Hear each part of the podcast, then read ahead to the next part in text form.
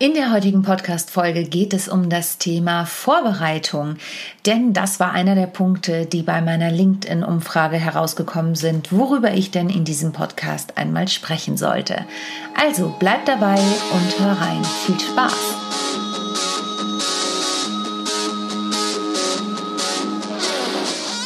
Rock the Stage, der Bühnenpodcast. Interviews, spannende Einblicke und Backstage-Informationen von und mit mir, Sonja Gründemann. Viel Spaß bei der neuen Folge.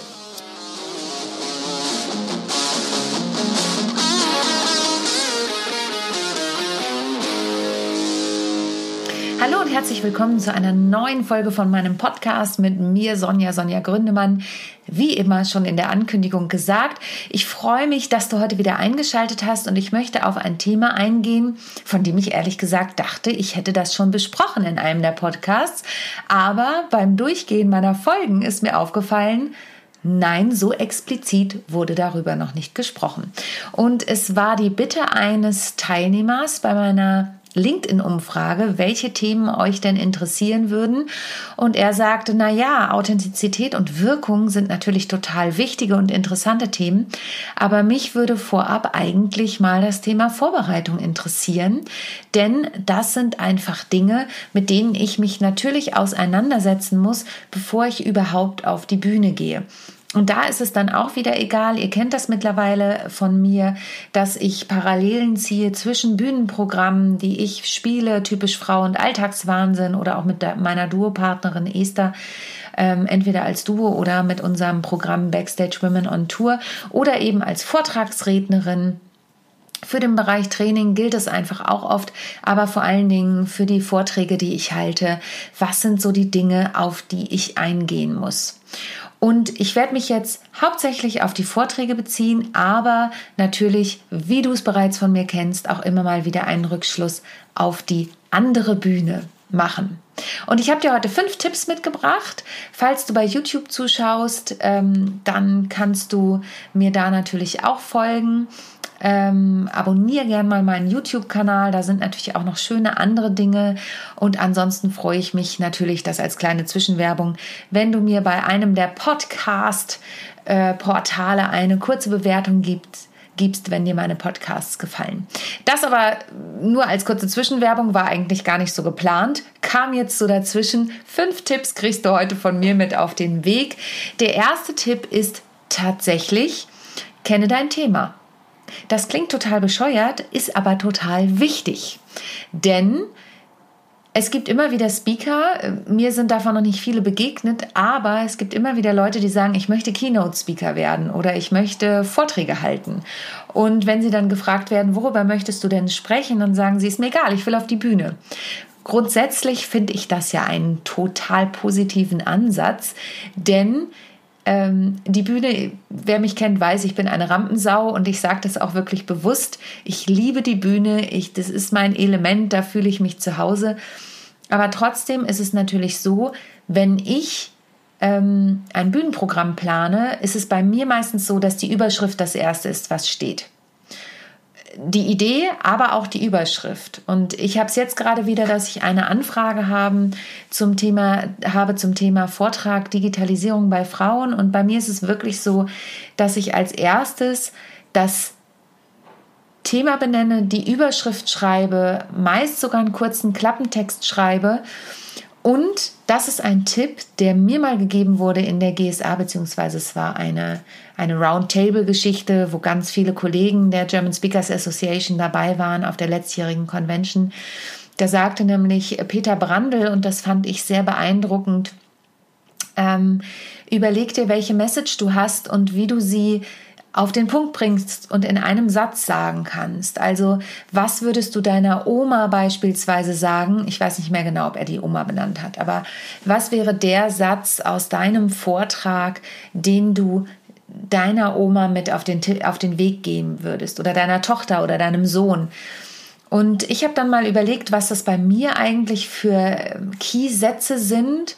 Und einer meiner Keysätze ist ja, be yourself no matter what they say. Also bleib du selbst, egal was die anderen sagen, auf der Bühne. Es hat nichts damit zu tun, wo deine Hände sind, ähm, wie du dastehst, sondern es geht darum, dass du von innen heraus du selbst bist, egal was andere sagen. Du musst dich wohlfühlen, um authentisch auf der Bühne sein zu können. Und mein zweiter Satz ist natürlich mein Firmenslogan, perfekt muss nicht sein, echt ist viel, viel schöner. Da steckt das im Prinzip auch drin, sei du selbst, sei echt. Ähm, versuche es nicht anderen recht zu machen, sondern denke daran, was du auf der Bühne darstellen möchtest. Tipp 2 ist, kenne dein Publikum kenne dein Publikum. Auch da ist immer wieder die Frage, ja, aber ähm, klar, wenn ich natürlich ein, ähm, ein Bühnenstück spiele, das plötzlich Mama heißt, sind da nur Muttis im Publikum oder Alltagswahnsinn. Natürlich gibt es eine gewisse Zielgruppe, an die sich das richtet. Oder typisch Frau, da fühlen sich einfach oft Frauen angesprochen, obwohl es auch wirklich ein Programm für Männer ist. Aber gerade wenn ich einen Vortrag vorbereite, ist es so, dass ich wissen muss, an wen richtet sich dieser Vortrag.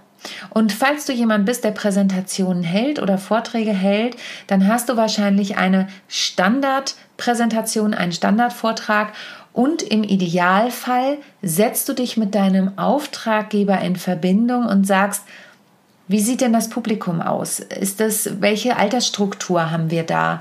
Ähm, duzt ihr oder siezt ihr euer Publikum? Weil das ist mir auch schon passiert, dass ich auf einem Kongress gesprochen habe, meine komplette Präsentation inklusive PowerPoint-Folien.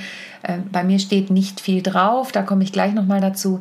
Ähm, aber im Sie vorbereitet war und dann habe ich vor Ort erfahren, nee, nee, wir duzen alle unsere Leute. War für mich ein riesen Learning. Seitdem frage ich das vorher ab. Natürlich kannst du für dich immer noch selber entscheiden, ob du die Leute duzen oder siezen möchtest. Das hat auch was mit Haltung zu tun, das hat etwas damit zu tun, wie du wahrgenommen werden möchtest. Auch dazu komme ich gleich noch.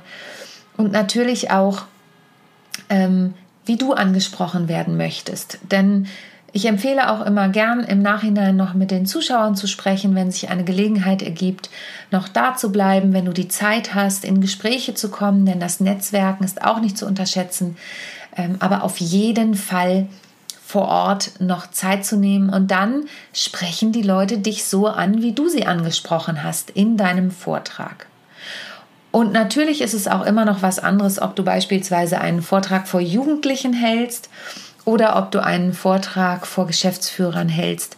Ähm, da, wie gesagt, kommt es auch immer auf das Unternehmen an, in welchem du sprichst und was da Usus ist. Aber bereite dich darauf vor, wer ist dein Zielpublikum, welche Sprache versteht dein Zielpublikum, also nicht nur Deutsch, Englisch oder sonst was, sondern auch, wie fachlich kannst du werden, welche Begriffe kennen sie, welche musst du aber gegebenenfalls auch noch erklären.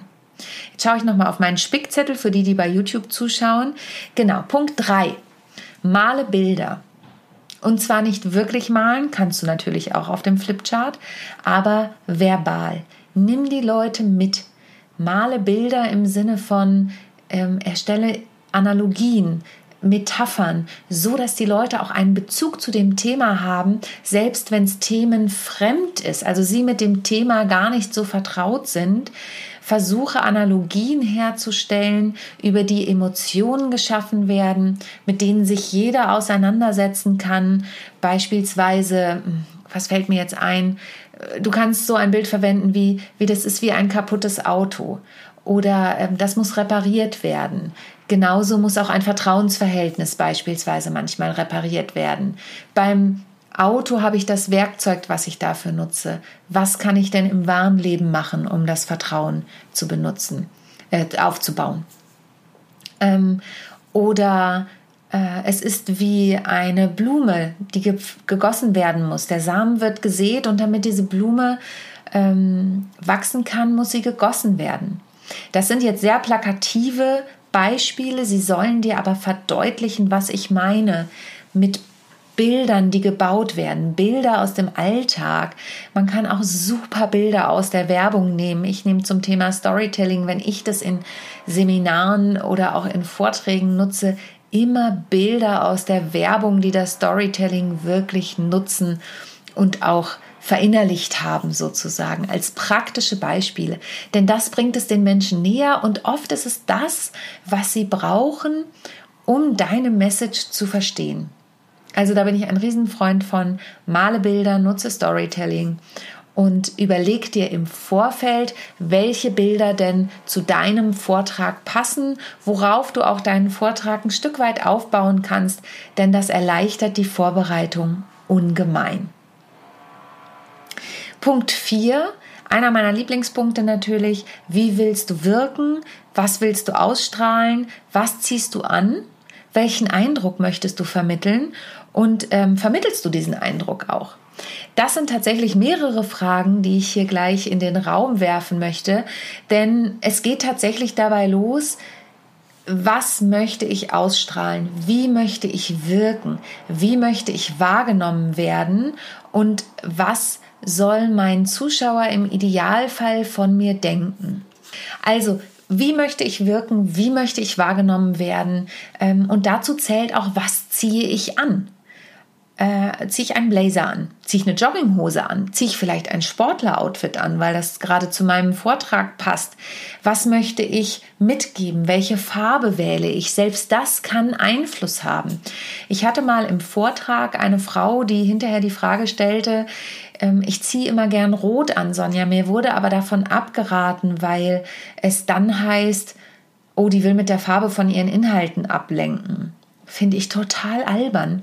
Wenn du gerne Rot tragen möchtest und dich darin wohlfühlst, sei dir der Wirkung von Rot bewusst, aber wenn es die Farbe ist, die dich ausmacht, die dich glücklich macht, die dich repräsentiert, dann zieh bitte Rot an und lass dich nicht von anderen beeinflussen. Das ist ja der Eindruck, den du auch mitgeben möchtest. Und Rot heißt nicht automatisch, du hast nichts zu sagen.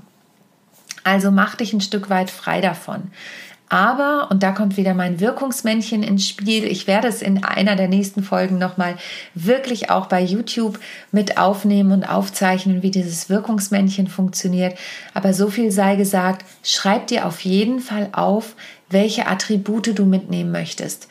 Ähm, ich möchte freundlich wirken, ich möchte kompetent wirken, professionell, ähm, offen, sympathisch, lauter solche Attribute und nimm dir auch wirklich einen Moment Zeit, darauf einzugehen und das mitzunehmen und ähm, der Körper verankert das automatisch in sich. Wie gesagt, ich in dir. Ich äh, gehe da noch mal in einer anderen Folge ganz ganz explizit mit dem Wirkungsmännchen darauf ein und denk dabei auch immer darüber nach, was bedeuten diese Worte für dich? Wann ist dir, dir jemand sympathisch? Das ist natürlich eine absolut subjektive Wahrnehmung. Last but not least, Tipp Nummer 5. Was brauchst du an Technik? Ähm, du brauchst für dich einen Fahrplan. Welche Technik brauchst du auf der Bühne? Brauchst du eine PowerPoint? Brauchst du einen Klicker? Möchtest du ein Headset haben? Möchtest du ein Lavalier haben? Möchtest du ein Handmikrofon haben? Äh, denk dran, wenn du ein Handmikrofon nimmst, keine Moderationskarten unbedingt mitzunehmen oder übe den Umgang mit Mikro in der Hand und Moderationskarten.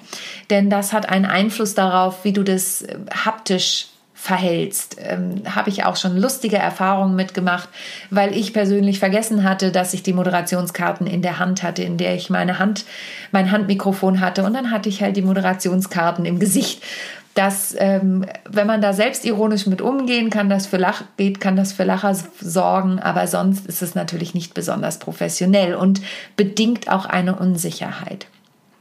Hast du einen eigenen Vorschau-Monitor für deine PowerPoint-Präsentation? Wenn du eine PowerPoint nutzt, ich bin ja, wie du vielleicht bereits weißt, kein Gegner von PowerPoint. Ich finde, dass die unterstützend sehr gut eingesetzt werden können mit Bildern oder, ich habe es vorhin schon kurz gesagt, mit kurzen Sätzen oder nur Worten, Schlagworte, die deine Message unterstreichen, finde ich PowerPoint vollkommen in Ordnung aber bitte nicht 60 Slides in 20 Sekunden. Auch das ist mir nochmal ganz wichtig. Ähm, das kann sehr irritierend sein. Ähm, aber ich glaube, du weißt, was ich meine. Also mal Bilder, nimm kurze Sätze, dann kannst du eine PowerPoint nutzen. Aber ich habe es auch schon erlebt, dass ich wohin gekommen bin und zwar hinter mir den Monitor hatte für die PowerPoint, sodass die Zuschauer das sehen konnten. Ich aber keinen Vorschau-Monitor hatte. Ähm, ich konnte dann meinen eigenen Laptop nutzen, muss aber wieder bedenken, dass ich die richtige Kabellage dafür dabei habe, damit ich das auch an äh, kann. Erstelle also im Idealfall für dich einen sogenannten Technical Rider. Was brauchst du, wenn du wohin kommst, um einen Vortrag zu halten? Das kann die Arbeit unfassbar erleichtern, nicht nur dir, sondern der Veranstalter, der Auftraggeber ist dir auch dankbar, je klarer du im Vorfeld bist.